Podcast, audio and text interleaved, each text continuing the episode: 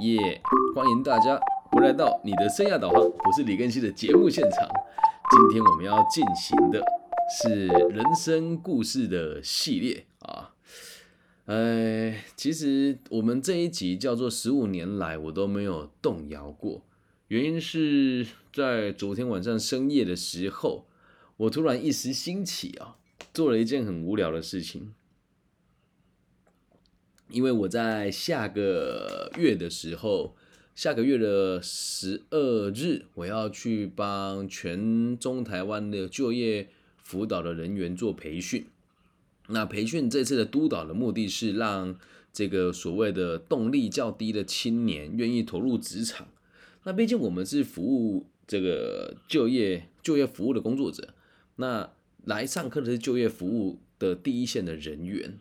很多人都会觉得说，我们的功能就是帮他们找工作，但其实，在我的立场，不一定是找工作。有时候你协助他找到他要的方向，也有可能是让他继续升学。特别是针对于我们在台湾地区的青年的认定哦。先介绍一下台湾的这个生涯规划圈的认定是怎么一回事哦。那每个领域的人的看法都不同，我只就我的角度跟大家分享。在台湾哦，初中是十五到十六岁，初三毕业嘛。那你在这个十五到十六岁之间到高中中间就会有个暑假，那这个暑假就会成为一个很奇怪的破口，它既不属于劳工局管，也不属于教育局管，因为你会暂时没有学生的身份。那因为毕竟要做这个青年的范围是除了这个十六、十七、十八，还有十九、二十二、一、二二、二三、二四、二五，甚至到三十岁以前都算青年。那根据不同的这个县市政府的对于青年的定义哦。年纪上也会有点小小的落差，于是我就想说，那我把我各个阶段的年龄层的问题拿出来看一看，所以我把我高中的时候生涯规划老师的这个计划书拿出来看一看，然后我突然发现，我的天呐，我看到一个地方，我觉得好遗憾哦。我印象很深哦，因为在翻把我高中所有记录都翻了嘛，这个篮球的啦、跆拳道的啦，然后乐音社主唱啦，然后标兵队队长啊，前面是这个光鲜亮丽，就人家所谓的这个很典型的学学校的风云人物，基本上就是能够在舞台上的事情我都干过了一遍，但就是得不到老师的认同。那在我那个时候，我就一直觉得我很喜欢说话。那一直都认为我说的话是可以让别人听得懂的，并且是有趣的。于是我报名了西湖高中有个东西叫小企鹅服务队，这东西现在都还在哦。那，嗯，我去报名的时候，他们就是所谓的学校那群乖乖牌的孩子，大家也知道他们不好笑，他们的主持风格就是：哎呀，玉俊啊。听说你也喜欢唱歌耶？另外一个就说：“嗯，师方，你说的很对，我喜欢唱歌。那你喜欢听什么乐团的歌呢？”就是这样子的风格的主持，在高中他们就所谓的主流。那我的主持绝对不是这个样子，我的主持是欢迎大家来到今天西湖高中的乐音社成果发表的现场耶！我是今天的节目主持人，我是李根熙，对，同时也是学校乐音社的主唱。不要因为我的颜值就质疑我唱歌的实力，我会这么做主持吗？那。学校老师当然是不支持我，那甚至我去毛遂自荐跟老师说：“老师，我要当主持人的时候，老师会说：你先把你的人品跟生活给过好吧。”这不是真实发生的事哦。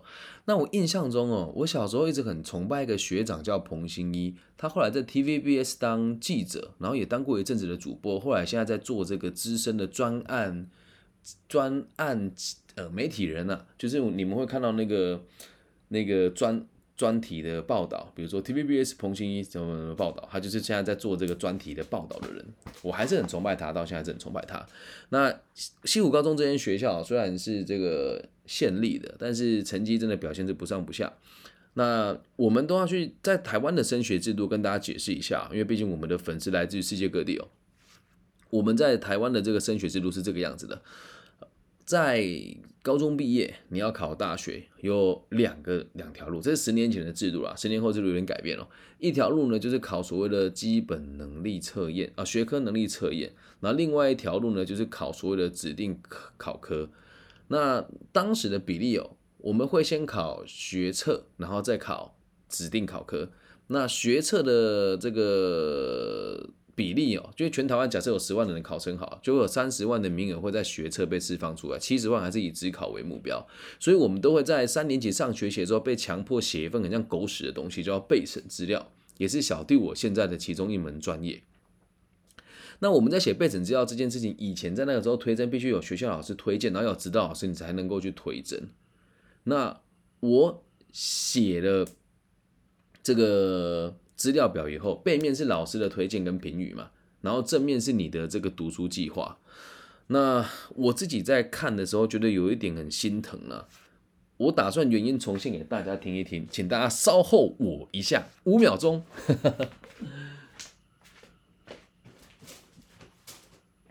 好的，马上就回到我们的现场啦。来，我就念一下当初我写的东西是什么。呃，昨天看一看，不知道放哪去了。如果你在直播现场看，你就会看到我现在拿着一个很大坨的东西在翻我的资料。对，但是找不找得到吗？我不确定诶。昨天看完很开心，就把它啊找到了，来喽。如果你有在直播现场，就会看到这张纸哦，这上面写说学生的字数哦。那现在我念呢，会觉得有一点，有一点难为情，但毕竟我觉得是以身作则嘛，我就念给大家听。那跟大家介绍一下，这个是。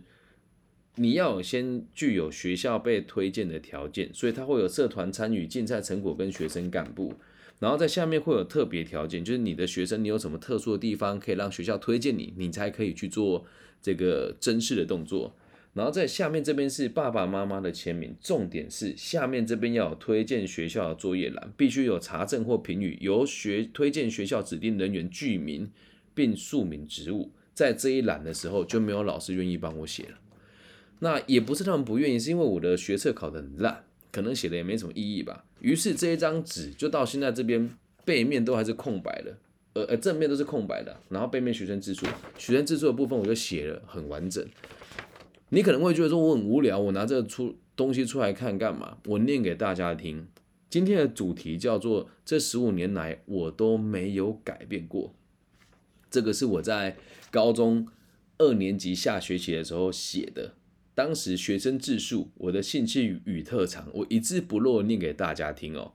我的特长，同时也是我的兴趣。我喜欢专精我自己喜欢的事。我喜欢打篮球，因为可以使我减轻压力，同时也可以达到锻炼身体的效果。同时，这也是我的专长。哎，原因重现啊！小时候的文笔不是很好。我也喜欢上台报告。这里重点喽。因为把充实的资料报告给大伙知道，人人都会，但要如何使大家有心听进去，也是件不容易的事情。我我昨天看到这的时候，我我心里面是有波澜的，你懂吗？就是我在十七岁的时候就有这种想法了。那继续往下念了，我喜欢大伙专注在我身上的感觉，喜欢把自己想说的让别人有兴趣听进去。我比较特别的专长是跆拳道，因为小时候个性相当的软弱，常常被欺压。后来踏上了跆拳道之路，我得到很多人生的启示，也使自己成长不少。我就在想，这小子，这十这十五年前的我自己，逻辑也太差了吧？咱们就问你兴趣与特长，到底是老师不教，还是我智商有问题？我只问你兴趣与特长，你讲了这么多，但实际上就可以知道。从如果我是老师，现在我看到学生写这个东西，我一定会鼓励他阅读有效的东西，并且累积实力，让更多人看见你想表达的内容。但很遗憾的是，在我慢慢的人生长流当中，现在三十三岁了，从来都没有人给过我这个观念，而是自己一步一步的攀爬到现在的这个小小的成就。好，我们继续往下看哦，这边写的学业及课外活动之表现。这里还有个小彩蛋哦，等下念完再跟大家说。从高一起，我就对课外活动充满兴趣，对课业部分充满压力。十七岁的时候，我写这个东西哦，但我也都在两者之中找到一个平衡点。虽然没有在前三名，但至少也在全校的前三分之一。这个落差也太大了吧？拿前三名跟前三分之一做比较。哎，不过这一点是跟大家补充哦。当初在西湖高中念的这个学校都是重点班，一年级的时候读的是五班，二年级的时候读的是六班，都是社会组的自由班。那我在这个班级就算掉车尾，也还有在全校前三分之一的水平哦。除了几次因为上一次考的不错就有点松懈，但我总很快的回到正常水准。在课外方面，我参加过很多活动，表现也都不错。从静态的英文演讲比赛到最激烈的篮球比赛，我都有参加过。英文演讲比赛得了第三名，篮球比赛则是第四名。除此之外，我也有比较特别的经验，担任过学校的乐音社的主唱。我们到过很多地方表演，同时我得到了很多特别的东西，得到更成熟的我，得到做人的道理。高中生写东西，真永远都是没有重点。但第二段我就发现了，其实，嗯，我在这边就表达出了人格特质，是我就不喜欢读书，然后读书对我来讲压力很大。那就算我我就算不喜欢，我也有维持一定的水平嘛。那这边有个亮点。平衡的衡哦，就是有人帮我重新改过，我一看就知道这是我高中女朋友的时候帮我改的错，高中女朋友帮我改的错字啊。所以第二段这边写了我的课外活动跟表现，就可以知道这些学校的就业辅导做的有多不扎实。没有人帮我订正哎，没有人帮我订正，我真的也很纳闷，怎么会留下这张纸来？接下来第三段哦，这里我就到到现在都还是会。呃，跟每个人做履历自传来见证，或是帮，因为我会在全全台湾帮就业辅导人员做督导的时候，我很重视每一个辅导人员对于来访的个案的履历自传当中的未来规划，或者是跟他对谈完之后的未来规划的这一段。我现在写的这个是，嗯，我个人觉得啦，就是我的现在的所有能力的中整的一切的起点。当我属于有意识的思考的时候，大概就是这个年纪。我现在把这一段念完，大家听一听哦。因为在我看完这个东西之后，今天一整天跟昨天一整天啊，是前天晚上看的了哦。所以前天哎，昨天晚上看的，昨天跟今前天晚上看的，所以昨天跟今天两天我在上课的时候，都会一直被这句话影响我。我才发现何其幸运，我这十五年来虽然几经波折。但是一直以来，我都没有忘记自己的初衷，才想起在这个世界上跟这个社会当中，那么多人说莫忘初衷的这句话到底有多可笑？因为真的坚持下来的人没有几个。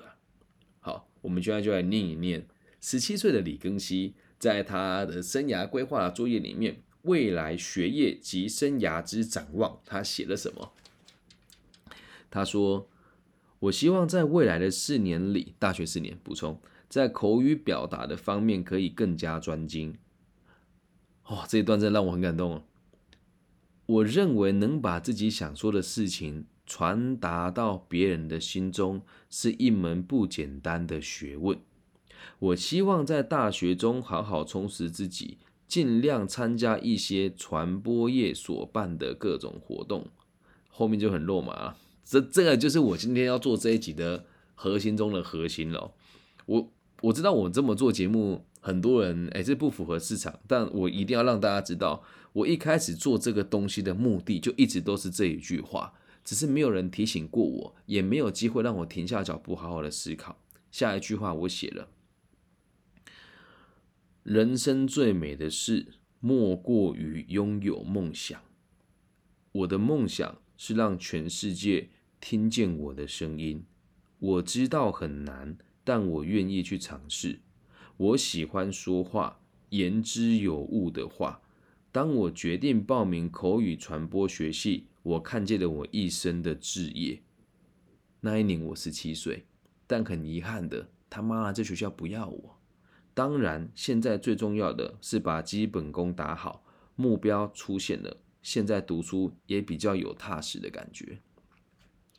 我到现在是很难理解哦。如果我是第一线的教学人员，看到一个高中生写出这个东西，我一定会告诉他，口语传播不是你唯一的路径，因为你不会学到扎实的学问。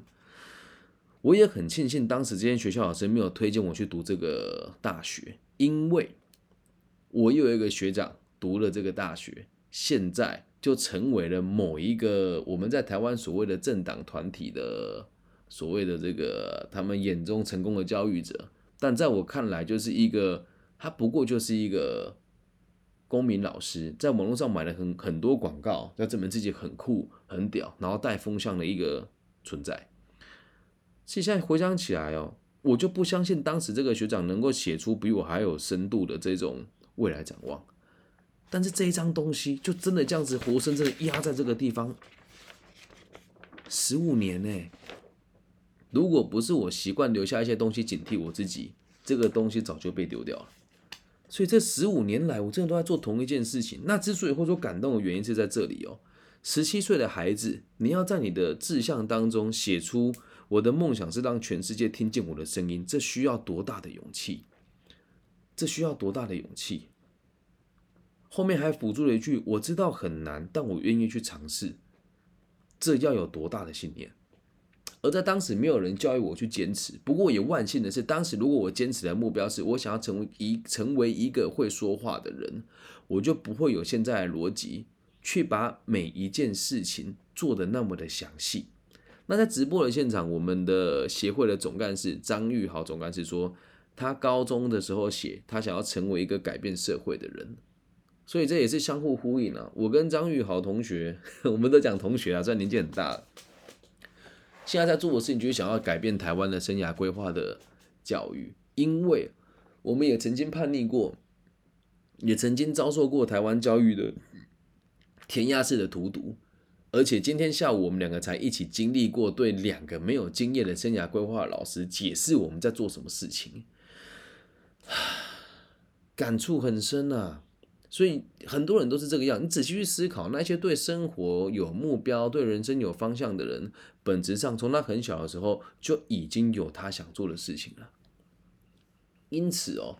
呃，阿德勒有阿德勒博士跟这个弗洛伊德都有讲过嘛，这是几岁定终身，就你很小的时候就会确定你以后的样貌。那就我自己看来，其实都要感谢这一切的累积跟堆叠。如果没有当初这群老师没有把这件事情做好，假设他把事情做好了，那才真的是把事情搞砸。你看这句话多讽刺！假设那个老师把事情做好了，把我送进去。台湾最顶尖的这个传播大学世新学院，那他们真的就把事情搞砸了。他们可能会教出一个能够念稿、能够播稿却没有独立思考的主播。而更有趣的事情是，就连我现在做辅导就业的这个就业辅导的工作，我还会遇到这间大学的毕业的学生，在这个圈圈混得还不错，来问我那下一步该怎么做。所以也是歪打正着吧，一切的安排都是最好的安排。也勉励大家啦，你成绩不好也不代表什么。对，像我小时候也不能，这真的像人家讲的，在别人眼中我就是劣迹斑斑的学生，劣迹斑斑，就是怎么看都是坏孩子，怎么看都是坏孩子。但过去不能决定未来，它只能决定现在，而现在可以决定未来。那同时，你未来的目标也会重新的解释你对过去事件的看法，再帮大家复习一次阿德勒的目的论。所以十五年来我都没有变过，同样一件事情解释的方法不同。假设我今天混得不好，我一定会拿这一张纸说，就是当初我们学校这些烂老师把我变成现在这个样子，因为我的做法是不想为自己负责，然后把错都推给别人。但时至今日哦，也就是因为当时这群老师没有认真的教育我，那我看到了自己的作业，就更加笃定知道我到底该做一些什么事情。十五年来。都没有改变过，我真的做到了，让全世界的人都听见了我的声音。我人就在台湾的小城镇彰化里面的郊区，介于彰化与乌日之间的田野之间。就是如果你现在，呃，我的直播这样也很难让你们看到我的窗外，我的窗外就是稻田。我住在乡下地方，我在这里用很简陋的设备。把我的知识跟我想要传播的理念，透过各个不同的平台传送到世界各地。我真的做到了让全世界的人都听见我的声音，而且我也做到了很难，我愿意尝试。现在想哭哭不出来了。昨天我看完这东西的时候，我真的哭了一下。那我这边竟然可以说出我喜欢说话、言之有物的说话。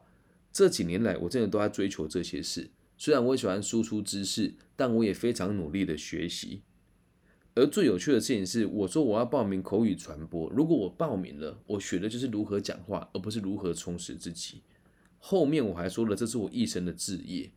我也不懂十七岁十七岁的孩子怎么会有置业这种想法，真的很神奇。嗯，而我后来真的很仔细的回想了一下。我就发现一件很可怕的事情。我也曾经很努力的想要融入社会，就连现在也还是一样。我也想过说，我想要让很多人认同我，想要让我周遭的人可以跟我学习一样的东西，想要让大家拥戴我。我不是没想过，也不是没努力过，但是我做不到啊。但是我做不到啊，所以就一直与这个社会格格不入的活到了现在。就像今天下午我遇到这两个生涯规划的菜鸟，虽然年纪比我大了，那。他一直跟我讲说，他年纪大我很多，曾经也在正式的学校里面担任过所谓的管理职。哎，谢谢珍珍帮我刷一排。然后他就跟我说，他的教学经验很丰富啊，等等等等的。可是当我问他说，哎，我在两年前的时候是台中市政府教育局的请咨询委员。那能不能跟你请教哪你在哪一间学校？他就开始闪烁其词，一直跟我讲说他家开了一间公司，然后公司很不错，然后来这边就是想要帮他同事找工作。但我知道他是来这边找工作机会的，而他也还没有真的在这个领域有多有经验。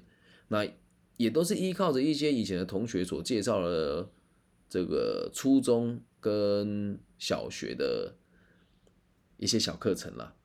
那嗯。我就一直问他说：“那你的事业要做什么？”他回答不出来。这时候我真的心里面有一股火，你知道吗？就是当初就是你们这样子的老师，导致于我们这个世代的孩子听话努力的孩子变成了这种不上不下的状况啊，感觉很神奇。所以这十七这十十七至十五年来从来都没有改变过。我始终就是那一个想把话说清楚，想要让别人能够理解我想要说什么的人。很有趣吧？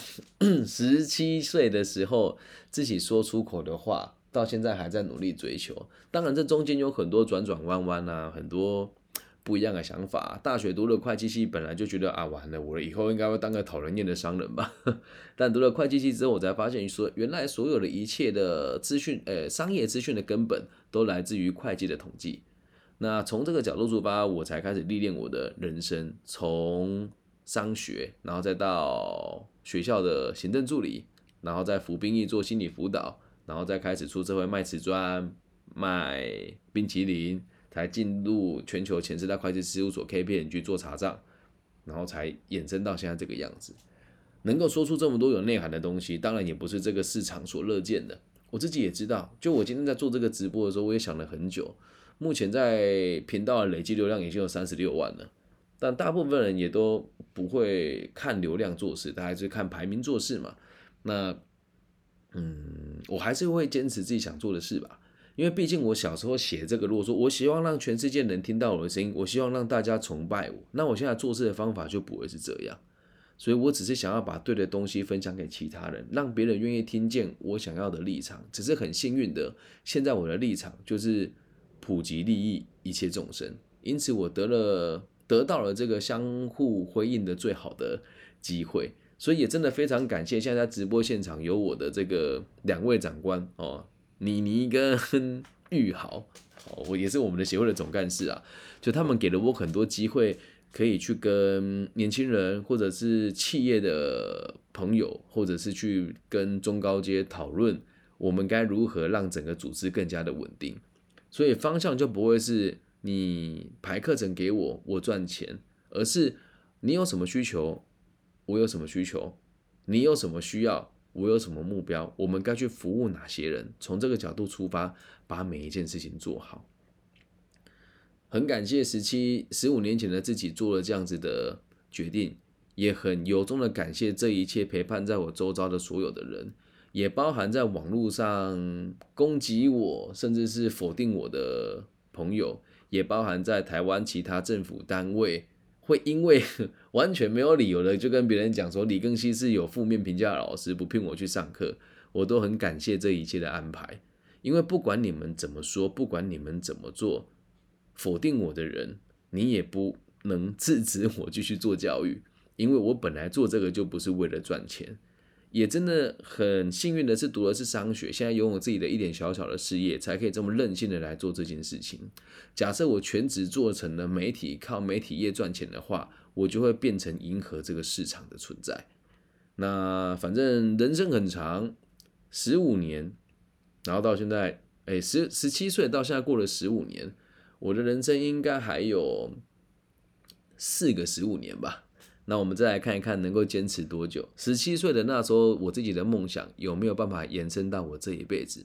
真的像我十七岁的时候所言的置业，我个人认为成功的机会应该蛮高的，因为确实过得很平衡，物质生活不能说太好，但也没有说太差。那每天看到不同人在改变、在成长，这种感动跟喜悦是说不出来的。那如果这一期大家听的还不错的话，你可以私信我说，我想要听听老师在生活上的体悟。因为在节目内容当中，我很少去讲我工作的结果，跟我在工作得到了实质的成就感是什么。但是真的有很多东西可以跟大家分享。讲这个东西是市场上大家普遍不愿意听的，然后也是大家比较不会去分享，因为就很像自己对自己的告诫吧。那做了之后，也会让更多的同行或者辅导工作者都有更多的意见，因为。我曾经听过别人这么评论我，然后李根熙哦就不切实际啊，我不认为他做的事情是真的。那我当我听别人这样议论我的时候，我突然想到一件很有趣的事情是，他们不相信我不是因为讨厌我，是因为心虚，然后同时也不相信人可以这么纯真的善良。但我会继续维持下去哦，然后最后还是不改我的本色，呼吁大家啦。如果真的要做生涯规划跟心理辅导的话，先看那个人五官端不端端不端正啊。我认为我是很少数在台湾做生涯规划是五官端正的老师。我们 Career 就业情报的每一个老师都是五官端正的。那我并不是说其他人眼歪嘴斜，但可以让大家自己看一看，如果一个人连五官都顾不好的话，他能够给你什么建议呢？那我也会尽可能的降低自己对别人的攻击，只是在很多时候我真的没有办法，我收不住啊。会有很多人跟我讲说，老师，我觉得太晚认识你了。会有很多人跟我讲说，原来你才是我认为最想成为的样貌。甚至有人跟我说，你就是那个善道的光芒。什么人都有，但我很难把这群人的说法集结起来放在网络上面。毕竟我做的不是宗教。我做的也不是要让大家崇拜我，我要做的事情只有一个，让人家倾听自己的声音，成为你想要的样貌，并且忘记李根熙是谁，把真正的利益他人的观念带给下一个人。你就 感觉也十七岁的时候有这种想法，延伸到现在三十几岁了，我持续在追求一个目标，我认为这是很浪漫的事情。那也跟大家分享啊，当你的工作如果只剩下金钱，只剩下利益只剩下为了不让别人看不起，只剩下为了混口饭吃，那你一定很痛苦。如果你真的觉得自己生活没有方向目标的话，可以跟我聊一聊，我们可以聊一聊你现在目前工作的价值是什么。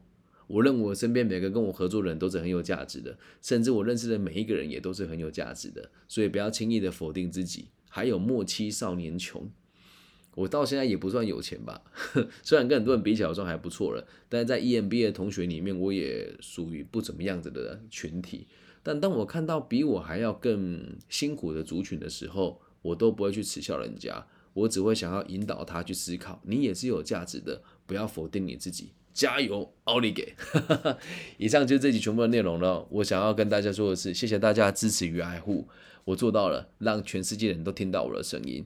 那如果你也喜欢的话，帮我分享、按赞加订阅，希望我可以触及到更多不同的人，鼓励更多人去做自己想做的事，然后成为自己心目中最理想的样貌。我爱你们，希望我的节目的存在可以给这个世界更多的安定。晚安。如果你想跟我联系的话，可以加我入我的微信号 b 五幺五二零零幺。那假设是台湾地区的朋友，透过 Facebook、Instagram 都可以找到我啊，还有 IG。